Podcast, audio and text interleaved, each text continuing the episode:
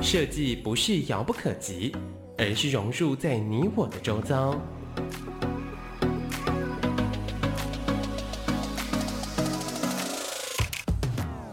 设计台湾，带您认识当代最具代表性的设计。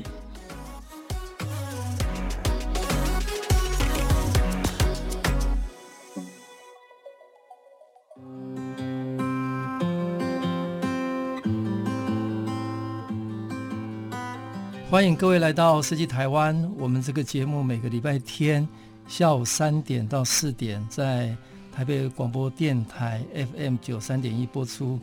那今天我非常高兴邀请到两位呃非常杰出、非常优秀的年轻创业家，他们都是很支持设计，也跟设计相关哦。第一位是春池实业有限公司的副总经理吴廷安，廷安跟大家打个招呼。Hello，大家好，我是春池玻璃的 TA 吴廷安。那廷安也是春池 W Glass Project 的一个创办人哈。那我们第二位再邀请吴氏设计的创办人吴孝如霹雳吴，跟大家打个招呼。嗨，大家好，我是吴氏制作霹雳。好，那今天两位都姓吴哈，很巧哈。那两位我都我非常非常欣赏，也都非常优秀。那我简单跟各位介绍一下两位非常优秀的年轻人哈。那第一位庭安，那他是村子实业的副总经理，那也是 W Glass 呃 Project 的创办人哈。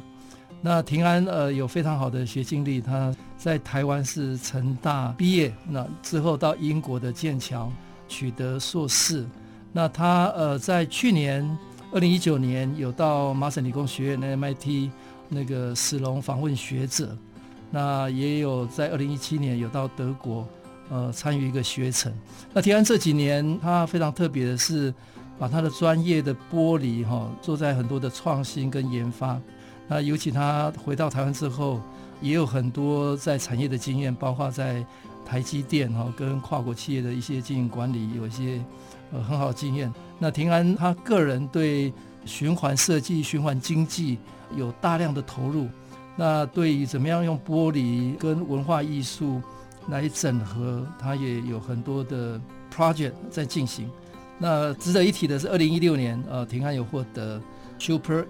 MVP 哈、哦、百大经理人的这个最高荣誉。那庭安也被 Taylor 评选杂志评选为台湾 Generation 哈、哦、最有潜力的台湾年轻企业家哈、哦。那庭安也在。呃，世界各国有很多的参与的这个经验。那村子玻璃现在目前在呃工业原料科技方面都有很大的发展，也有一个非常知名的光工厂哈。那我印象很深刻，我常常带国际的贵宾啊 去参观呃村子玻璃哈。那村子玻璃在过去哈处理了每一年都回收十万吨的这个玻璃，那目前是台湾最具有规模的这个废弃玻璃回收业者。那也在二零一五年获得哈全球的金根奖。那提案本身也得到很多很多的这个很重要的奖项哈。那我以最近的来跟各位谈到，二零一九年哈有经典设计奖的这个循环设计的年度大奖。那二零一八这个是很特别的，是总统哈颁布的这个总统创新奖哈。是。那年轻组一年才一位。那在二零一八年呃提案也获得这个艾森豪学人奖学金。那等等等等，这个战功彪炳哈。那下一位我我就来跟各位介绍，呃，另外很优秀的设计师是吴氏制造的一个创办人，呃，吴孝如。那吴孝如呃创立自己的个人的工作室，那他的目标是希望立足台湾，来发扬台湾在东方现代设计的一个发言权。那霹雳长期关注在台湾的。居家的风格哈，那他更在二零零九年到二零一三年期间，他的作品有非常特别的台式风格，所以受邀到非常知名的国际的米兰设计展展出。那霹雳也更连续两年进入到米兰三年展的这个中心来展出哈。那除了米兰以外，二零一二年世界设计之都赫尔辛基设计博物馆也邀请跟纽约哈京都。科隆、巴黎、北京等等各地方展出。那二零一三年，工作室也加入了很多各种不同的专业了哈。那开始转型，成为吴氏制作。那原来是叫无视设计，哦，那二零一三年之后，大概业务的面向更广了哈、所以正式由个人的工作室慢慢转型为呃设计联合事务所。那无视的这个制作，它服务的范围也很广，呃，从品牌到视觉到家具产品设计规划、装置设计跟呃展览，全部都多方位都提供各种服务。那霹雳也有很多国际的这个得奖的经验啊。那在二零零八年有提名德国科隆设计奖哈，那二零零九学学的设计奖首奖。那二零一一年哈，香港的画廊也举办个展。二零一二年获得美国的杂志的收藏。好，我倒回来讲哈，二零一八年哈，经典设计奖的这个年度特别奖哈。那二零一八年也策展了哈，就是跟我们之前的创意设计中心有合作哈，呃，他来策了一个台湾馆哈的一个设计展。那二零一七年文博会的有一个非常特别的一个主题馆，叫做。我们在文化里爆炸的一个合作策展哈，那也在二零一六年获得台北设计奖首奖，在去年了哈，也就是二零一九年台湾设计展在屏东，呃，创造了四百万的这个人潮。那霹雳就是主展场哈，最重要展区的主策展人。好，那刚刚跟各位讲了很多呃，两位姓吴的啊，不管是平安啊或者孝如啊，霹雳。哦，他们两位都有非常好的这个学经历哦，而且在台湾这块土地已经做出了很多成果哈，令人非常非常感动。那接下来我想请平安哈跟 PD 聊一下你们从小的这个成长经验哈，那一直到创业前聊一下，那有哪些经验跟你后来不管是创业或者选择你的呃要投入的这个志业。会有影响的一些关键点，来庭安。好，那谢谢基老师的介绍哈，讲的可能我本本身没有那么好，但是被老师讲的就有加分。那跟老师提一下，就是说，其实我小的时候蛮特别的，因为我很年轻的时候，应该说小时候就被我父亲抓去回收玻璃厂去捡玻璃，所以其实我那时候对玻璃材料就有认识，但是那时候的印象是辛苦的，是热的，是。臭的，因为回收玻璃总是会有一些异味嘛，所以那时候我印象蛮深的是，其实我们家族企业在做的事情是蛮特殊的，是在解决社会的问题。那所以后来呢，我其实有一点潜移默化的被影响，后来我就对工程、对材料科学比较有兴趣，所以那时候我去成大就是读了一个矿物材料。那矿物材料其实它有很多的基础知识，就跟玻璃是非常非常类似的。所以那时候我就打了一个比较深的底子，是在我们的玻璃材料还有陶瓷材料上面。那后来呢，我去了英国剑桥读了工业管理。那最主要也是因为那时候我其实非常想要去一个有文化的地方。嗯。那剑桥是一个很特殊的一个一个学校哈，它的历史大家可能很难想象，是八百年。我毕业的那年是八百年的毕业的学生，所以我是第八百届。所以那时候。一般人可能很难想象，因为台湾的历史可能才三百年多一点，算三百年好了。但是英国光一个学校就已经八百年。虽然我那时候读的是工业管理，也是比较偏工程还有管理，但是我那时候被他们的文化有一点点冲击到。嗯，就像我那时候其实蛮辛苦的，就是。因为我是第一次出国留学，我就拿着很大的行李，也不知道装什么，然后就坐飞机到 Heathrow，就是希希斯罗机场。然后下飞机的时候，还要很有趣的是，我还要去坐一个叫做 Coach，就是我们的巴士，然后再坐三个小时到剑桥，所以总共大概花了二十四个小时才从我家门口一直到剑桥的门口。但是当我一下巴士那一瞬间呢，我其实蛮讶异的，因为那时候大概是九月、十月。有点凉，英国有点凉，嗯，但是你看到剑桥的建筑物啊，就像真的是徐志摩里面写的一样，嗯，就是是一个让你完全无法想象你之后在这里读书，然后你的学长可能会是牛顿，可能是达尔文，然后你就会觉得说，哇，原来原来就是一个国家的文化可以呈现的这么完整。那不管从建筑，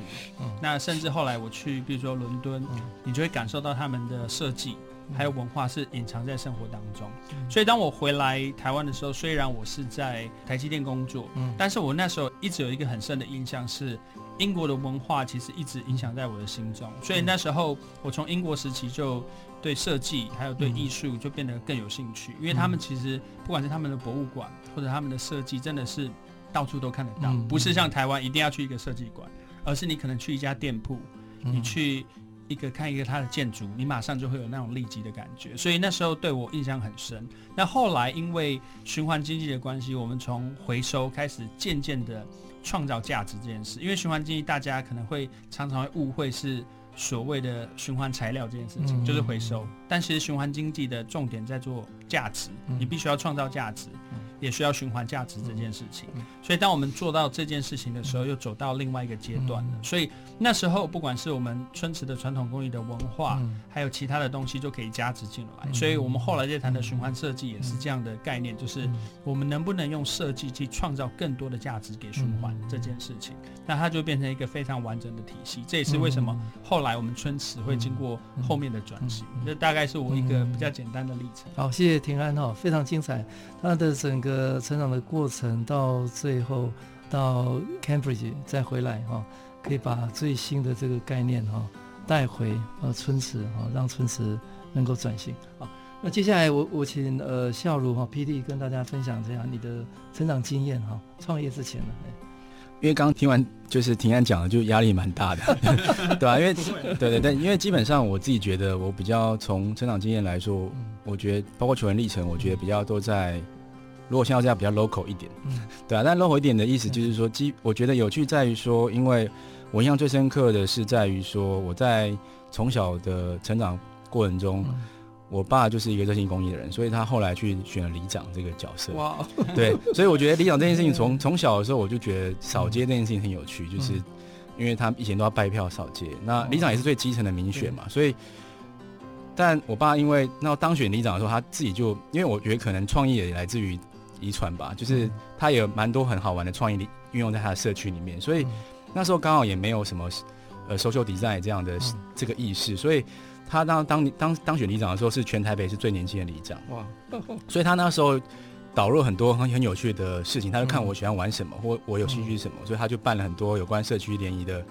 比赛啊，或是一些就是事情，所以我在国中和高中的时候，其实我。体验到很多年轻人比较不 care 的那个邻里生活，因为现在很多年轻人可能不太在意，就是邻居是谁，或是比如说那种中秋木林晚会，很少看，很少看到那种年轻人的面孔。嗯，对啊，所以我觉得小时候就会常常去，比如说中秋木林晚会，所以你会知道大众喜欢什么，然后或者是那种很 local 的那个情怀，所以也渐渐觉得这个有点潜移默化。后来我自己觉得在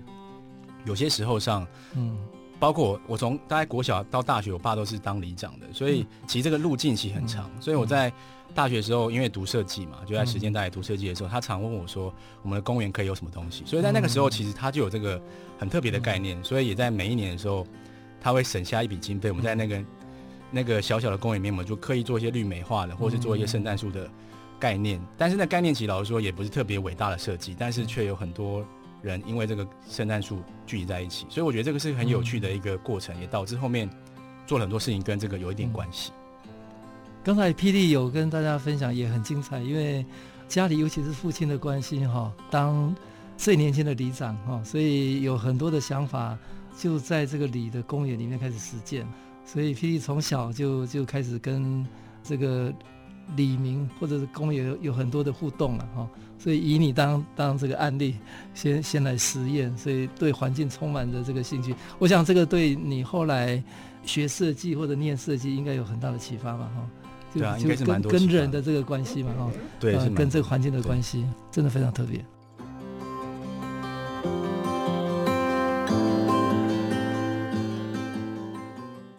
欢迎各位听众来到设计台湾，每个礼拜天下午三点到四点，我们在台北广播电台 FM 九三点一播出。我是节目主持人台湾设计研究院张基义。那今天我们非常高兴邀请到两位非常优秀也都姓吴的呃年轻人哈，创业家跟设计师，分别是吴庭安跟吴孝儒哈霹雳吴。那第一段呃两位已经跟我们分享了他们的这个成长的经验都很特别。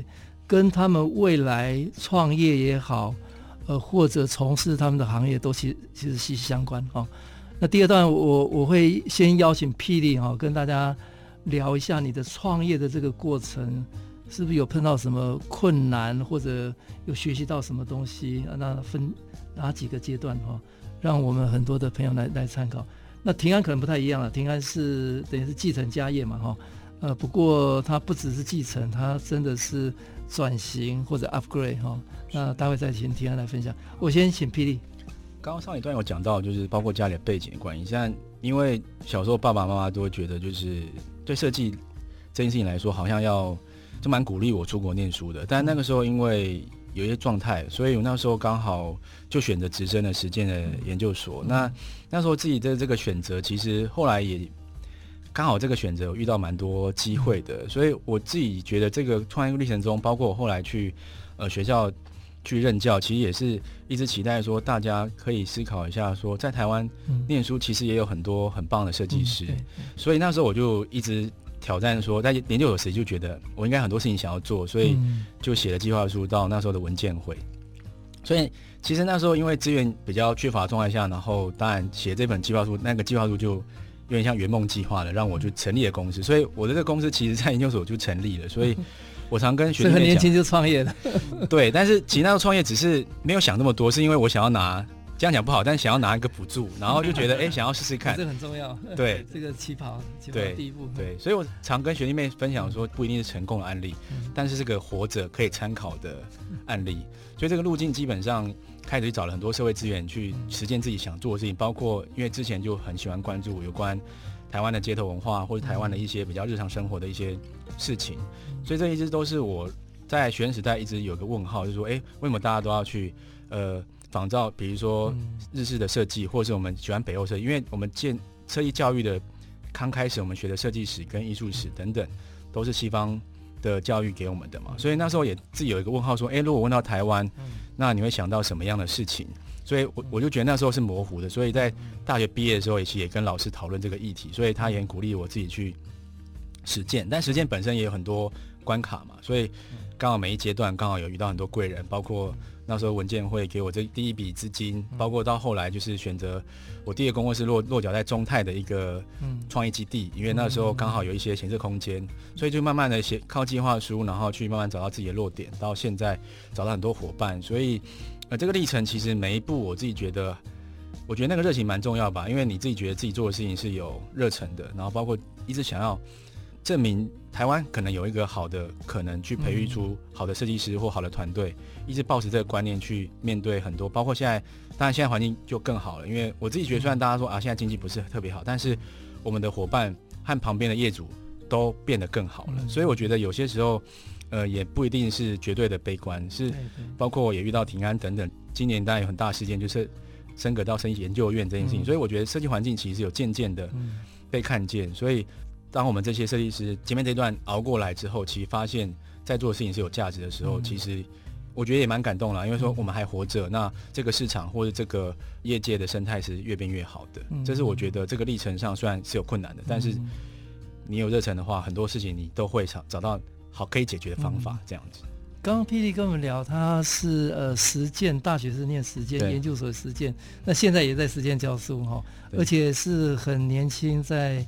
研究生的时候就刚好有机会拿到文建会的这个补助，对，创业了嘛。那我我之前也有访访问聂永真，其实也很像，嗯、聂永真也是在学生时代就不小心投稿就就拿拿到这个创业的基金了，就勇敢的做下去，就一路一路走到现在。那我我的观察是台湾呃新一代的年轻人其实他们是在这块土地是很勇敢的就就投入了，而且是一路坚持。那整体的大环境也也不太一样了哈，我我想。台湾这十年来也在设计领域方面也不断在成长，也提供了更多的机会，像给霹雳哈这样的年轻人，或或者之前访问的永真哈，他们很年轻就有机会创业哈，跟着台湾一起成长。那接下来我请平安哈跟大家分享一下，呃，你在英国念完书以后就回到台湾嘛哈，对对，然后这段过程的经验跟大家分享来。好，那其实我刚刚，因为我跟霹雳其实非常熟啊。那其实他刚刚讲到一件事情，我完全认同，就是那个热忱。嗯、那个热忱，我觉得刚好现在的三零四代的人，就大概三十岁上下到四十岁之间，嗯、我们开始会有一个使命，是我能不能创造多一点价值给台湾？所以霹雳刚刚是提到说，他虽然他没有出国，他觉得台湾也很好。我其实完全认同。虽然我有去英国的那一段时间，但是因为我在台湾其实有先读完一个硕士，也在成大，就是大学和研究所都在成大，所以其实我非常了解台湾的。强项还有专长，其实，在我们在工程端其实非常厉害，就连张忠谋董事长都这样讲。那我从英国回来的时候，当然我先去台积电，原因是因为清楚的台积电其实就是一个非常好的案例，是我们创造一个世界的价值，大家认同的普世价值。那的确也在市场上有存活下来。所以那时候我去台积电大概三年半四年左右的时间，我觉得。我学习到非常多，尤其是一个大公司的管理制度，你怎么样让你本来很小的公司再创造一个新的价值？那我觉得这件事情是很多的中小企业缺乏的，所以我蛮自己觉得蛮幸运有去过那一段，因为我觉得虽然去英国剑桥学习到很多广度的东西，还有深度的东西，但是在台积电让我学到一个什么叫做世界级的公司，所以我当然非常感谢我们台积电的董事长张忠谋，还有。呃，我们那时候的所有主管，嗯，但是等我回到春池的时候，我有发现一件很关键的事情是，其实台湾的中小企业呢，其实他们的思维可能没有那么远，嗯，他们可能大部分都在思考我怎么在今年活下去，或者这三个月活下去，所以他们看的东西不是因为没有办法看得远，是因为他们受到的环大环境的影响，没有办法去思维那么远。那因为我前一份工作在台积电，嗯，我就会看说。诶，如果春池未来在五年、在十年会变成什么样的过程？那一开始进去的时候，你会遇到很多的辛苦，但是因为很幸运，是因为我年轻的时候就是在玻璃厂捡玻璃，所以其实最基层员工所做的事情，我其实基本上都了解，然后也知道他们大概做的事情是什么。那我觉得这是一个很好的无缝接轨。那再加上台积电给我的一个世界观还有管理制度，那我就开始慢慢的去推动春池的一些新的做法。那后来我当然在这四五年跟设计界比较多的一些合作联合，但是其实我刚回春池的时候，前三年我是非常非常专注在我们的本业的开发。嗯，举个例子，比如说我可能会用全自动的光选机台去分选我们的玻璃，甚至是我们用回收的手机面板的玻璃去做成呃一个好的建材，那都是一个基础工，都是一个很扎实的事情，是我们把本业做好之后。才有机会去做别的事情。那后来春池渐渐渐渐稳定，然后我们也打开外销市场的时候，我那时候就想说，春池还有一个很重要的价值还没有被开发出来。嗯、因为我刚刚提的都是材料科学，还有一些比较硬的实力，嗯、还有一个非常厉害，那时候春池快要四维的东西是老师傅的工艺。嗯、那老师傅的工艺这件事情对我来讲，它的文化价值其实是远大于科技价值的。嗯那那个时候我就想说，可不可以把春池本来的本业，譬如说我们的回收循环这件事情，加上文化，还有工艺，再加上外部的设计，去创造出一个全新的一个系统。我为什么会讲系统呢？是因为我自己有我自己的一套系统，但是我要开放给更多的设计师进来，去把这个系统可以再。打开可能会变得比较像我们所谓的生态系这样的方法去做，所以每个过程中其实它是一步一步来的，它不是说突然而来，而是因为我们可能先把本业做好，然后才会有新的机会一步一步过来。但是我记得我父亲那时候讲了一句话，就是我自己是非常认同了，因为回收玻璃的利润其实非常低，就是回收一公斤可能利润不到一毛钱，大家很难想象，所以我们是被逼迫着一直去做创新。那创新的过程中，其实我们就会有一些灵感，那有一些跨域合作的机会，就变成是我会很希望它可以开放出来，让很多的不管是设计界或艺术界的人可以来共同合作。那那时候就也很幸运遇到，比如说像霹雳、像笑如这样的人，就是他非常非常有理念，然后他非常懂台湾文化。我觉得这件事很重要，是我们不能去追求一些外国文化，然后说我们台湾是。很厉害的外国文化，某种程度必须应该是从我们文化的底蕴抽取出来这个价值。那这个价值再经过设计的转化，也许就可以变成不一样的样貌给世界去看。那我觉得台湾，我们其实如果能努力的做，做得好的时候，其实举个例子，像霹雳，虽然他说他没有出国，但是他现在一定有很多外国的案子找他，那就等于是说某种程度也是让台湾用另外一个角度被世界看到。所以我觉得这是一个很关键的过程是。台湾，我觉得尤其是设计啦，嗯，可是在近三五年，我觉得有非常大的变化，是不管是业界、企业界或者是设计界、建筑界都开始愿意去做这个滚动。那这滚动一开放出来，我觉得很有机会变成台湾的另外一个生态，就是 diversify 多元化。那这个是其他国家目前我还没有看到的。那再跟我们聊一下，就是呃，唇齿玻璃在这几年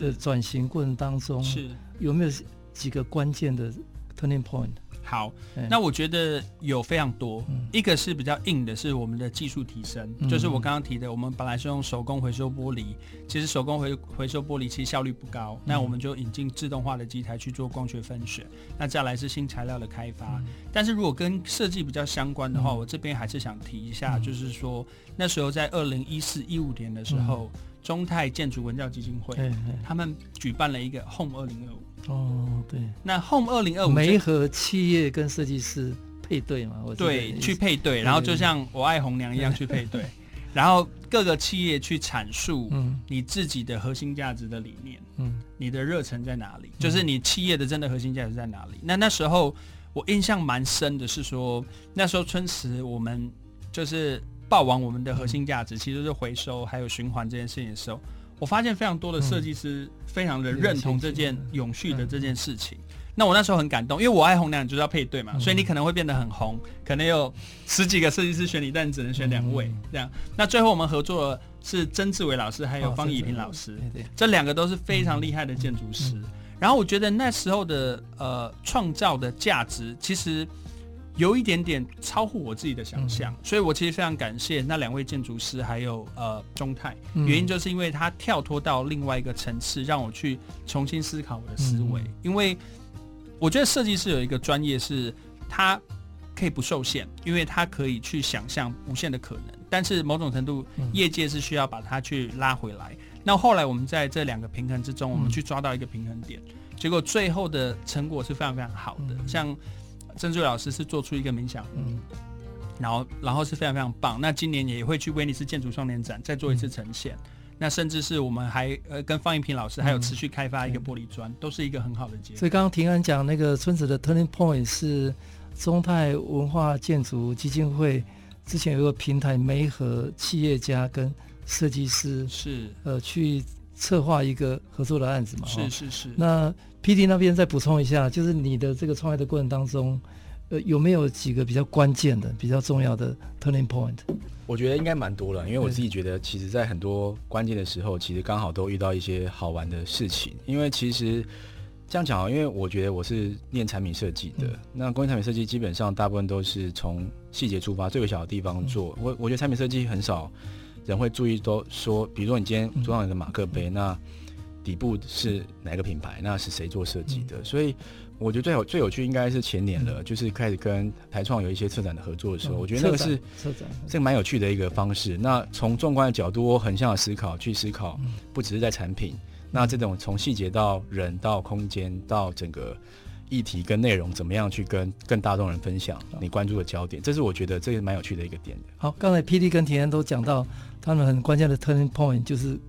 跨界合作，我们下一段再来跟各位详聊。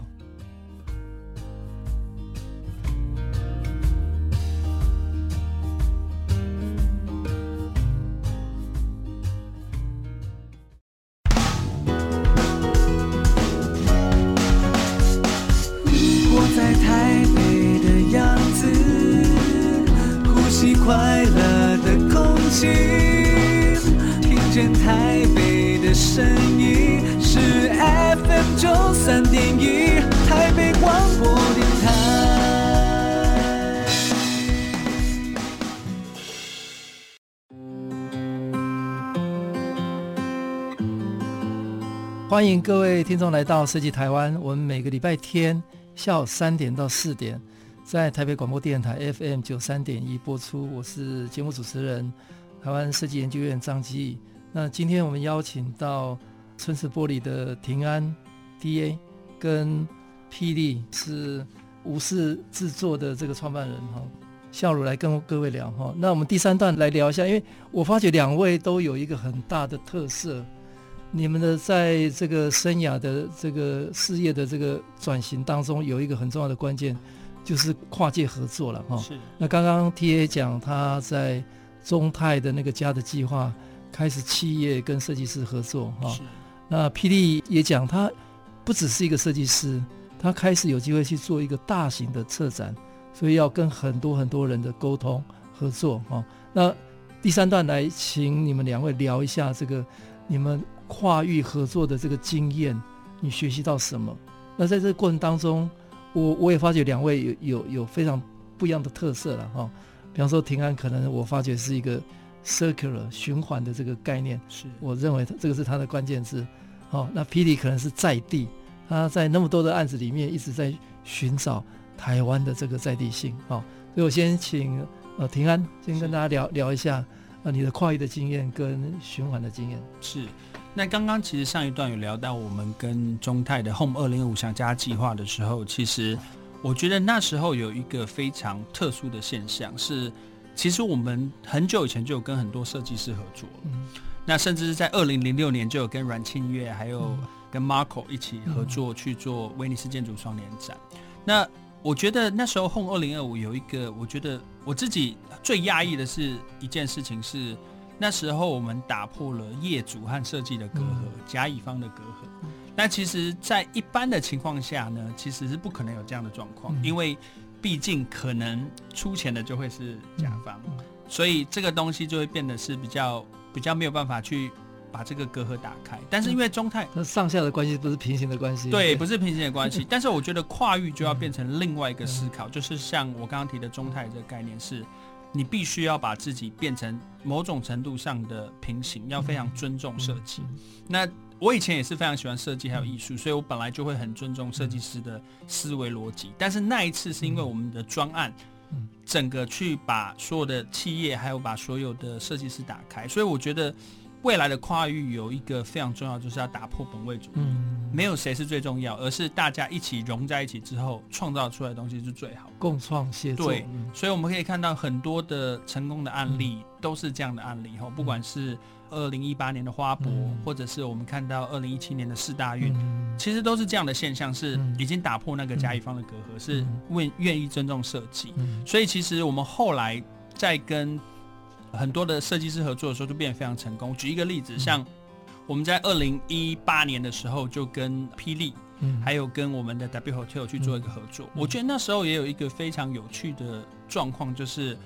W Hotel 看待我们可能是看待城市一个品牌，嗯，然后非常尊重霹雳这个设计师的 design，嗯，就是我记得那时候也没有改吧，嗯，就是霹雳设计出来，我们就决定是这样做，一次就过了，对吧？一次就过了，对对对，所以我觉得。非常非常好，因为你知道设计师如果要不停的改，其实他 对他来讲都是一个成本，也是一个压力。那那时候尊重设计，也尊重 W 村的计划做循环这个品牌。那再加上 W Hotel 有自己的一个通路还有知名度，它就变成一个非常成功的案子。三赢，对，三赢的案子。那所以其实它就变成是说，从消费者喜欢，从企业也喜欢，然后设计师也开心，然后像我们呃品牌也开心，就变成是一个整个横向连接都打开的一件事情。所以我相信那时候。在二零一八年得到呃年度的经典的年度最佳绿色设计，嗯，我觉得某种程度也是，不是只是产品本身，嗯，而是它背后 something behind 的这整个系统，嗯，是我觉得是令人感动的一件事情。所以我觉得，如果简而化之，我觉得未来如果真的要把跨域这件事打开，就是第一个就是本位主义要先拉开，那你可能要把自己变成想象成一个平台。嗯，那不管是什么单位都一样，自己要把自己想成一个平台，然后让愿意让很多的声音进来，然后一起融合，再把它扩散出去。那我觉得这才会是一个完整的一个跨域的一个开放的系统。那接下来我请呃霹雳跟大家聊一下你的这个跨域跟不同单位合作的经验呢？哦，因为庭安在这边，那当然就要聊一下跟村子玻璃合作的的计划。但其实我自己觉得补充一下，W 那时候当然是一个。我觉得也是一个转折点啊，因为那时候刚好跟我觉得开始设计师都，我觉得循环这件事情对以前设计师来说，大概是两千年那个时期，大家都觉得它它可能是一个时尚的标杆，或者它比较偏向于展演的存在。但我自己觉得，在二零二零年今年或者这近期这五年，会发现大家开始把循环当做一个 lifestyle 在看，就是说它已经融入生活。所以 W 那个计划可以这么的成功，因为也是因为它是从他们的。酒吧里面的回收香槟瓶，嗯，那他们顾客喝完之后，我们把它做成月饼的礼赠品，嗯，所以这件事情就变成是一个很好玩，再借由消费去把这个东西再拿回去给送给大家。所以后来我觉得讲到在地性，其实刚好近期也做了一个专案，也跟春日计划有关系，因为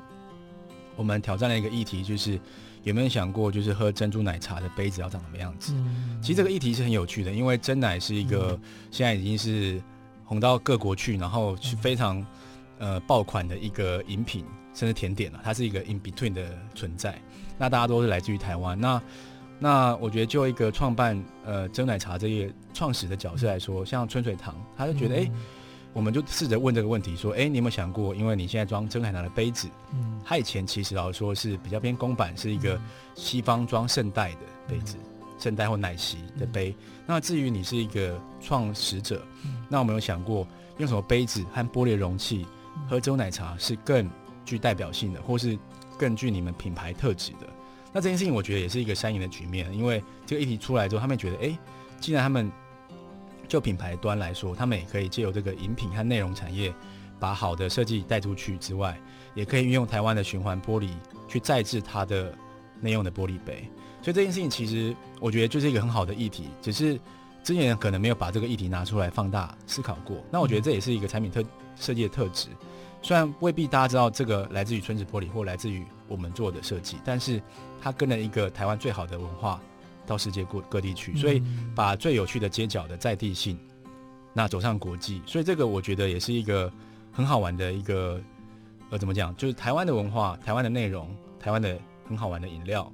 那这个消费市场结合好玩的设计，那借由台湾的循环的材质带到世界各地，所以我觉得这个就是一个有趣的一个生态的关系，就是刚刚也回应。呃，庭安刚刚讲的，我觉得大家是平级的，每个地方都有它可以表现的特征，那就有一个好的平台向世界说话。嗯，刚刚两位都呃提到共同合作的案例哈，所以这个是三方了哈。对。是。啊，比方说 W Hotel，嗯，是 W Hotel 跟春池跟吴吴氏哦，对，三方哦，那另外一个春水堂也是嘛哈。对。就是三方合作经验，这个这个是我我想很很特别，很特别。哦，传统都都是由一个业主委托哦，然后设计再再执行设计。那现在是在共同一个平台，是哦，一起平行来来来合作哦。那接下来我们谈一下那个关键字好了。好，是。那那个平安在循环这个部分哈，或者 PD 在在地这个部分，你们再做一个简单的阐述好不好？好。那针对循环或者针对循环设计呢，它其实是一般人，就像我刚刚一开始就提到，就是说。大部分人会很直觉想到用再生材料或者用回收材料这件事情就算循环，但循环其实不只是这样。就像英国的 Ellen MacArthur Foundation 有提出一个蝴蝶图，就是循环它可能会是新的商业模式，它可能会是一个平台去创造价值。举一个简单的例子是说，如果我现在能创造一个产品，它是适合模组化而且易于回收，就像。国外的 Fairphone 就是你换掉坏掉镜头，想要 upgrade，不用换整只手机，你可能换镜头就好。那它就可能是一个好的一个循环的设计，甚至是比如说讲 U bike 好了，U bike 就是一个也很好的案子。我想要骑脚踏车，但是我其实不需要拥有一台脚踏车，因为我有百分之九十五的时间都在闲置，所以他的眼界就会越来越广，越来越广。那我觉得春池也是在做这件事情，是虽然我们的出发点是从回收作为起点去做材料的循环。但是未来我们就会走向更不一样的，比如说像是商业模式的创新，比如说我们可能会有租润杯计划，嗯、那甚至是跟霹雳也有关系，是霹雳在实践的学生、嗯、有两位是。公社系的学生叫做史方，还有吴天宇。那他们呢，其实在做的就是一个不用吸管的珍珠奶茶杯。他因为一个产品设计而创造了不用吸管这件事情，其实很大的价值。这个群众募资高达几百万吧？哈，高达七百万。对对对，不过大部分都是给学生。不过不过我的意思是说。这是一个很好的一个合作的起点，就是我们的下一个阶段的循环应该是进化还有传承这两件事情，我希望可以并行，所以你就可以创造不一样的价值，可以很多的设计师这样。来，PD 跟我们聊一下在地，对，因为我就在创立工作室初始的时候，我们工作室都常讲一个叫 Form Follow Story，就是我自己觉得这个工业设计常常讲叫 Form Follow Function，就是在行为机能这件事情大家常听到，但我觉得 Story 这件事情在下一个阶段应该蛮重要的，因为。设计应该因地制宜，去反映在地的生活跟故事，那这个世界才会有一个多样性的存在嘛。那近期来也越来越多设计师在思考说，那台湾有什么东西，我们应该保留什么东西给世界看？那当然食物的部分不用讲，因为台湾的小吃小食，我是觉得是台湾很棒的内容，所以才发起了那个像真奶杯的这个计划嘛，对啊，所以我觉得呃这件事情对，当然回到最一开始的题目，就从小时候的那个状态讲起，我觉得在那个时候我也开始注意到，因为参加了很多邻里的活动，才开始发现说，其实最基础的东西身边都有，但你视线上越习惯的东西，那其实那个东西才是代表生活的根本，但通常也是最容易被忽略的嘛，因为太常看到了。但其实我觉得也也也比较像是，其实我很多设计记者，常国际的记者访问我的时候，都以为好像我有出过国，不然你怎么会回来思考说，哎，那个东西怎么会跳出来去讲？但说实在，其实只要仔细的去观察，我觉得生活上有很多的物件，其实你不用再做一个新的东西，就像刚刚。平安讲的，其实 upgrade 这件事情其实就是一个进化，进化就是让这个生活更好的一个部分。所以，我们生活中还有很多东西是值得我们去再一步的进化。那这东西未必是要全新的，它是生活的延伸或生活的延续。那产品设计就是在讲这件事情，因为产品设计的进化都是最隐性的。嗯，比如说你看 iPhone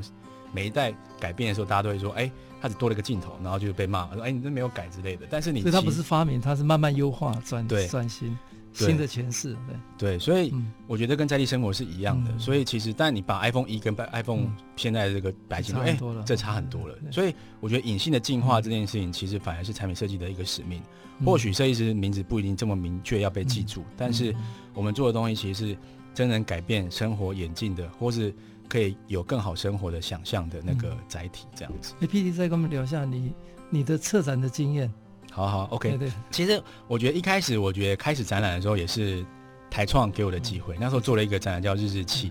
日日器的意思就是英文叫 “Shape of Taiwanese Living”，就是台湾生活的形状，对啊？所以这件事情，我觉得就是我刚刚讲那个隐性的台湾生活的形状，对形状。所以我觉得这个，我觉得是有趣在于说，其实像我们那时候举例，就是说我们把大红电锅的创始的那个大红电锅放在一边。我们又放了五十周年那个谢文雅设计师的版本。其实我们那个展览其实都没有打上什么年代，但是借由这两个东西同时放在一起的时候，你才发现说，哎呦，大红电锅有进化了，不是以前的大红电锅。所以我自己觉得，大家对产品设计的那个感觉，就像刚刚上一集讲到的说，哎，它好像是隐形的进化。所以第一展览打破自己的那个业务范围的那个展览，其实在讲的是这件事情。其实也是对于产品设计的。很多产品设计师，他不是无病呻吟的做创作，他其实来自于他可能是形状来自于什么样的台湾生活，或他耳濡目染的东西，或他在这个业界上看到的一些变化，反映在他的产品设计上。所以这是第一次尝试策展。那再到后来的我们呃去年我们做了那个台湾设计展，在屏东，其实那时候我们挑战的议题当然就直接挑战了屏东的水果。所以我自己觉得这也是一个非常基础的议题。那为什么设计展大家？一般所认知的可能就是要看一个新的设计，嗯，但说实在，设计某部分来说也是一个整理跟进化，所以我们只是把屏东最强最强的物产，用一个好的 infographic，就是一个视觉的表现，或是好好的好好的整理或包装的一个微调，让大家理解说，最好的物产结合台湾的设计，其实跟世界上的距离也不会特别远，甚至你会觉得它是一个非常好的物产，来自于屏东这样子。我们这一段非常谢谢庭安跟 PD 跟大家分享哈。他们这个跨界合作的经验，那尤其庭安在循环方面哦，有非常多的好的案例。PD 在在地实践哈，也有很多的好的成果。欢迎各位听众来到设计台湾，每个礼拜天下午三点到四点，台北广播电台 FM 九三点一播出。我是节目主持人台湾设计研究院张基义，非常高兴今天。邀请到春池玻璃平安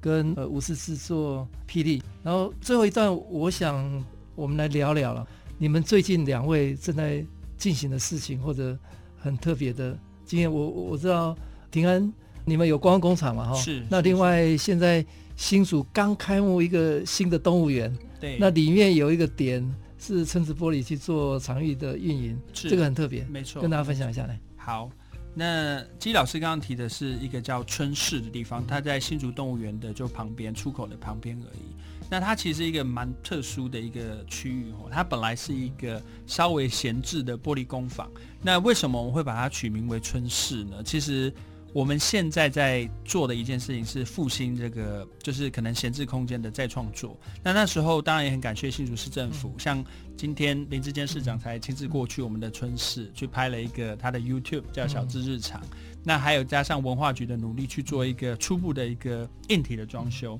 但是我们知道一个建筑最关键的其实是软体，如果你的软体里面没有继续活络的话，它就会变成文字馆。所以那时候其实，当然新竹市政府有这个机会的时候，春池当然很开心的去营运这一块哈。那那一块的话，其实蛮特殊。我会叫春市的原因，是因为我希望它是春天的一个温室。嗯、那为什么会讲成温室呢？因为其实那个玻璃工坊，我们让非常多的年轻的创作者，还有春池的年轻的学徒去那边做表演，还有带。可能小朋友的 DIY，让大家去了解玻璃工艺这件事情。因为我们在谈这个循环经济的时候，有一个很关键的是我们所谓的设计还有工艺这件事情能不能培育。嗯，因为我觉得培育到下一代反而会是最关键的一件事情。所以不管是刚刚我提到的 Float 真奶杯，实践大学的学生去发想的，创造出很好的营业额这件事情，我希望它是可以一个多点开花的方式去做的。那春市的话，我们当然有很基本的表演，还有很特殊的一些 DIY。但是我们其实有一个关键是，我们会跟清大，应该还会跟交大去做一个不一样的合作。像清大有一个叫做艺术设计系，我们会开放给他们去做一些创作，还有一些交流。那如果是交大的话，因为有一位王老师，他是做机械手背的玻璃的 3D 列印，所以我们可能也会利用那个场域去做一件有趣的事情。但是除此之外呢，我们还会想到一个非常好的做法，是我们会做了一个非常特殊的一个叫做 TJ 美术馆，就是我们希望去思考说，我们在循环经济这一块，玻璃可以扮演什么角色？那它可能可以从艺术或创作的方式去做。那所以它某种程度上会是一个用玻璃循环玻璃去介入生活的一个过程。所以像刚刚霹雳听到的那几个案子，都是我们用。循环的玻璃去了不同的品牌，但是因为现在我们有一个很好的机会，是可以自己去营运这个空间，所以我们会做更大胆的一些尝试。那这些大胆的尝试，不管是从建筑、室内装修，或者甚至是我们的商业模式，都有可能会做。举个例子是，比如说我们跟金盛宇有一个合作，在春市，就是我们未来会把它的本来的塑胶瓶改成玻璃瓶。嗯，那这玻璃瓶呢，不是一次性的玻璃瓶，是当你再去。装就是你买完这个玻璃瓶，然后之后要再去买的时候，你可能会有一个非常大的折扣。嗯，那这个折扣就会让你有感说、嗯、啊，为什么自己带杯子可以那么便宜？原来是因为。这是因为春池在做循环经济，在推广，还有金盛宇这个品牌的一起合作。那如果这件事情是成功的话，你其实很有机会去扩散，影响到其他的饮料品牌。所以我们就用一个新的商业模式去创造一个全新的价值。所以春市这个地方，可能一般人会很直觉是一个玻璃工坊，是很有趣，可以自己做 DIY。但是我们其实希望的是培育更多的人才，培育更多的新的循环的商业模式。所以是一个我自己非常期待的一个地方。嗯，这个听起来非常 exciting。它是一个全新的商业模式，它不只是是一个品牌或者产品或者一个场域而已。没错。好，那接下来请霹雳聊聊你你最近觉得非常兴奋的 正在进行的计划来。其实基本上最近进行蛮多都蛮有趣的专案的啦，它包括前阵才刚结束的，像刚才讲那个春水堂的部分。但接下来基本上我们一直在期待，是说接下来我觉得身边也越来越多人希望把台湾。就到一个阶段是希望把台湾的文化带出去的阶段了，因为我自己觉得，包括身边很多策展人啊，或者是一些业主，他都有这个期待，所以我们之前的业态大部分接到的品牌，可能说哦，在台湾开一个台式的餐厅，嗯，但现在接到的可能是。有可能要去日本开一间什么豆浆店什么之类的东西，所以我觉得这个是都是已经翻转过来了。他他期待是不是引进国外的品牌进来台湾？是往外走，往外走，对啊。所以最近我们做了一个很好玩的计划，也是跟循环有关的事情。是我们当然跟台湾很不错的一个循环的公司叫小智研发，嗯，那他们做了很多有关于呃塑料的循环的回收，他们做很多材料了，对，所以我们后来做了。一个汤勺的计划，为什么要做汤勺？原因是因为我们参加了一个美国德州的一个展览，因为美国其实不是一个非常环保的地方，对他们，他们有很多废弃的刀叉，浪费的国家。对对对对对，所以 那边其实有，因为我们是参加类似一个 festival 或是一个艺术博览会，所以那边会有很多当地的餐饮的食物，它有可能它的呃刀叉本本都都都是一个比较需要被回收的东西。我们希望借由小智的一些技术，嗯，可以把这些刀叉压成。大家知道去吃过面线的时候都用汤勺，嗯、羹类的东西都是汤勺，嗯，所以可不可以来台湾这个馆里面，压成一个汤勺给你？所以那个汤勺本身，我觉得它代表台湾的一些饮食文化，因为台湾有很多羹类的东西，或汤水，或是汤吃汤饺，或是吃一些小笼包等等，都会用那个汤勺。所以本身既有一些文化转换的意义之外，也跟大家讲说，台湾对这件事情很重视。嗯全世界只有一个国家，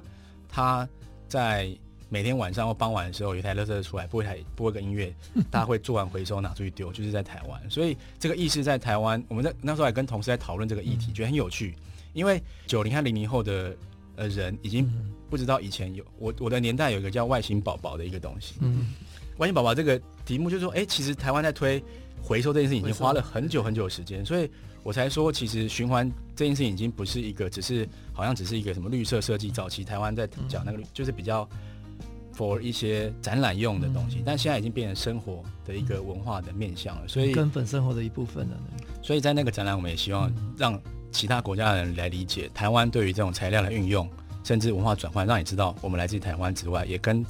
你知道我们台湾这个是一个非常具有循环意识或是生活风格的宝岛这件事情。哎、欸，那个展览在在美国嘛？哈，South by South 嘛？对对，没错。哦，也也是差不多。我们节目播出的时的时候，我们 哦，对，真的，我们的节目播出是三月十五号。对对。哦，那个展览也差不多是那段时间。我非常期待哈。台湾的经验能够带到国外跟大家分享哦。那接下来我想请两位聊你们对自己未来的期待，或者你们观察台湾未来还有什么可能是大家可以可以关注或继续投入的。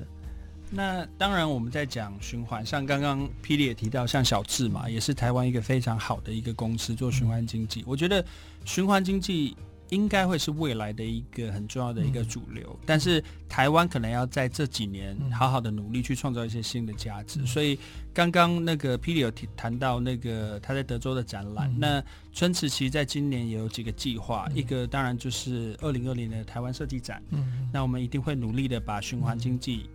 让。国内的人知道这件事情是很有价值，那但是如果我们走到国外的话，像今年的米兰设计展，那可能就会我们会跟向涵一位非常厉害的设计师去做一个展览哦，他是非常厉害，用一个玻璃的机构去做出属于台湾文化的主旨，非常非常具有 innovation，就是非常非常有创意。那甚至在可能年底，对，基老师知道哈，就是在年底的伦敦设计。双年展，展嗯、那其实就是会跟设计研究院，还有跟那个 Beetle、嗯、跟甲虫创意去做一个合作。嗯、那我自己内心也非常期待，就是如何透过影像或光，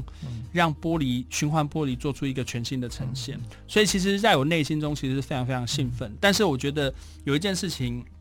我想要特别讲，就是循环经济其实有一个关键吼，就像循环经济是大于循环设计的原因，是因为它背后有经济两个字、嗯、，demand 和 supply。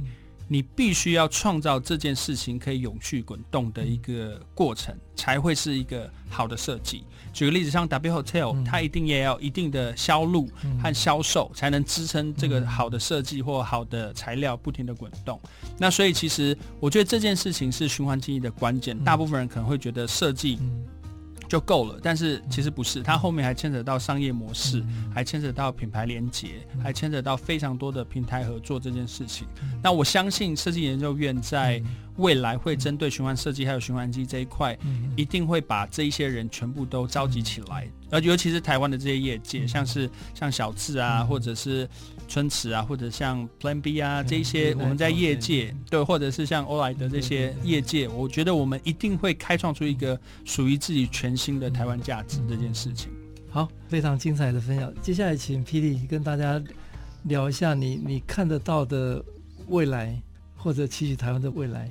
基本上，因为就一个设计师和设计公司来说，基本上我们能贡献的事情。其实也不一定多，但是我自己觉得台湾有很多很棒的设计团队。因为我延续提案刚刚讲的，就循环这件事情，其实我自己觉得，除了材料的循环之外，我自己觉得我们开始也要思考，从思想上也需要有一些循环的价值注在每一件事情上面。所以我觉得这也变成是一个显学了嘛。现在很多东西大家自然会想说，哎，你没有用这个材料，或是你没有这样的思维，好像落伍了，嗯，就那种感觉。所以我觉得他在某某些程度，我刚刚讲说循环设计的 lifestyle 这件事情，其实已经变成是大家趋之若鹜的时候。嗯、那我觉得台湾或许刚刚讲在地性这件事情，它本身就有可能会有关键字加起来，嗯，是有循环在这个台湾的关键字里面。是，所以我觉得，因为前一段时间可能台湾在在讨论是认同感和文化这件事情，嗯、我是谁或什么之类的。嗯，但接下来走到世界的时候。我们在讨论我们背后的一些背景和经济的支撑或产业的时候，循环这件事情或许就会被被拉到跟那边是同级的。所以从文创到循环这样的思路之下，它不是违和的，它也不是两件事情，它说不定可以被放在一起。所以我觉得近期在跟村子合作的时候，我们就试着把这个事情放在我们的业主上面的沟通上面，就觉得这件事情之所以可以加进来，是因为台湾这样的生活风格和态度是非常的前面的。那这件事情，甚至消费者也买单，所以我们常常去看那些募资平台。嗯，为什么现在讲这样的，不论是杯子啊，或是环保袋，嗯、这些募资金额会这么高？其实也是因为刚刚讲的经济这件事情，是因为有消费者，嗯，消费者也认同这个价值。其实这个我觉得是价值被认同，被认同，这个很重要，而且还会消费。对对对，对啊，所以我觉得这样前面这个东西才推得动，业主才发现说，哎，觉得我应该要多思考这件事情，嗯、所以。就创意边来说的话，我觉得台湾真的一直都不缺好的创意。我自己觉得，因为台湾很非常多很厉害的优秀设计师。是。那接下来，我觉得接下来会有更多更多像庭安这样是有设计质量或是有设计思维的决策者会渐渐出现。那这样的话，未来能创造出来的，因为决策者跟创意可以加在一起的时候，那我会产生出加上消费者也有这样意识的时候，我觉得在台湾可以创造出一个更有趣的新的 lifestyle 出现。嗯。这也是我觉得。至于，因为华人有很多地方都有华人，比如中国有很多华人，嗯、那台湾有华人，香港有华人，马来西亚也有。嗯、但在台湾这边的华人，嗯、或许会思考更不同的事情，是可能加了循环或者加了某些不一样的关键词进去之后，会起了很多化学变化。在台湾这部分的华人，或许会创造出新的价值，在这个世界的华人思潮之中，或者是在世界的这个洪流之中，这样子。嗯、刚刚两位谈到非常有趣的哈，呃，两位都同时谈到。循环经济、循环设计，还有一个就是说，台湾我想在地非常强的就是 lifestyle。嗯，我们能如果能够提供一个给未来呃全球华人的一个新的 lifestyle，而且它是跟地球的永续相关的，是，我想这个这个是绝对是台湾能够对世界做出很大的贡献嘛。哈、嗯，没错没错。所以非常感谢两位在最后一段跟大家分享他们未来非常。精彩正在进行的事情，而且他们期许台湾未来可以对循环经济、循环设计跟华人的这个 lifestyle 有提供新的贡献了哈。是是，是。那我们节目今天非常高兴邀请到吴庭安跟霹雳哈来跟各位分享。那谢谢各位听众。那我这边可以卖一个关子，就是我跟霹雳今年还有一个非常大的合作，是一个非常大的国外品牌。那我们现在也还在努力当中。那请大家可以期待，二零二零年会有很多好事情发生。来，霹雳跟大家。哦，那因为刚刚都讲完了，就是大家好，我是霹雳，然后也期待说未来我们可以持续跟春子玻璃合作，还有跟很多不同的单位合作，因为我们也要活下来了，就是这个事情才会变真的。就是希望台湾越越越好。谢谢。好，谢谢各位听众，谢谢。谢谢。